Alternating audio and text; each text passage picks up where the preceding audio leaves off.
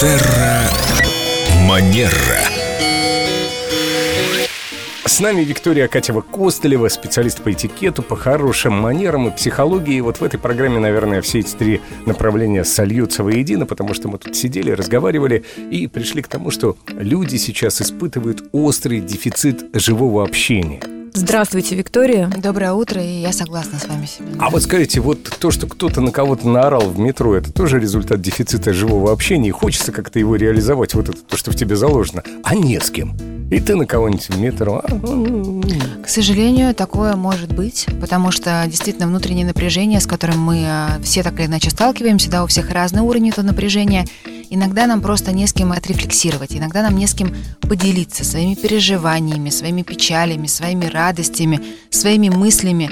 И вот из-за того, что сейчас у нас в большей степени как-то так сложилось, что мы ныряем в виртуальное общение, а реальности у нас становится не у всех, но у многих меньше, то, к сожалению, и навык живого общения он тоже теряется. Я у парикмахера и у маникюрши столько живого общения получаю. Ну, сколько, ну, может быть, только с Семеном я больше общаюсь. А что делать мальчикам, которые не ходят на маникюр и к парикмахерше?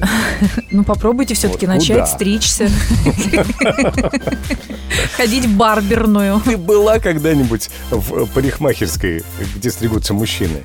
Они обычно сидят вот так вот с каменным лицом и молчат, а парикмахерша с каменным лицом их стрижет. Но это, наверное, интроверты, как и я. Когда мне звонят друзья, знакомые, говорят, давай встретимся, пообщаемся, я придумываю себе какие-то дела. Ну, может быть, даже не придумываю, они у меня действительно есть, и они в приоритете. Я думаю, зачем я буду тратить свое время на общение, если это, конечно, не юбилей моей любимой бабушки 90-летней или что-то подобное, очень-очень важное.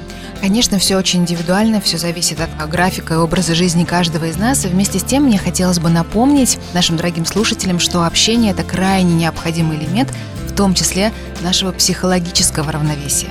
Потому что это нас обогащает, это нас развивает. Опять же, это поддерживает в нас навыки а, рефлексии. И даже когда у нас есть, например, какая-то идея нам пришла в голову, или какая-то мысль, когда мы ее с кем-то обсуждаем, а, да, мы размышляем вслух, то мы совершенно по-другому можем эту ситуацию увидеть э, с какой-то неожиданной стороны. Это доказано, кстати. Ага. И понимаем, что наша идея вообще никуда не годится, когда мы ее проговариваем. А вот здесь зависит от того, с кем вы общаетесь, Семен. Вот иногда, кстати, да, опять же, обращайте внимание, ваше окружение вас больше поддерживает и вдохновляет и замечает ваши сильные стороны.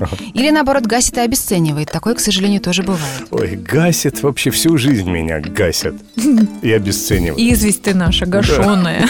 Наверное, все-таки дело не в окружении, дело в моих слишком бредовых идеях. Семен, мне кажется, что это такая тема дискуссионная. И, Нет, кстати, нет, нет, детка, дело во мне.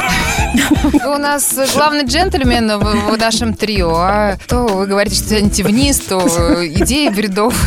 Просто Семен хочет, поддержать? чтобы мы его похвалили. Давайте его похвалим. Семен. Семен, нам с вам. классные идеи твои потрясающие. Это просто лампа в темноте Эльдо радио. Ты же хотел ламповые времена вернуть. Все, ты лампочка.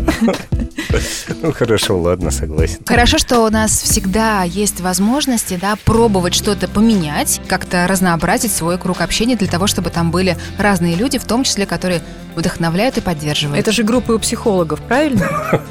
Э, как вариант один из множества вполне. Люди подходит. поддерживают друг друга и вдохновляют. И учатся там очень ценным и важным навыкам человеческого общения, которые нам, правда, всем необходимы. Господи, а в детстве Да. же мы умели общаться. А в подростковом возрасте сколько? Как умели общаться, слово.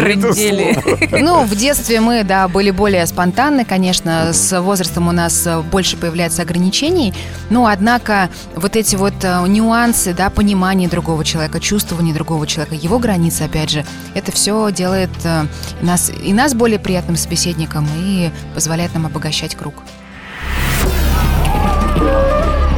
Терра Манера.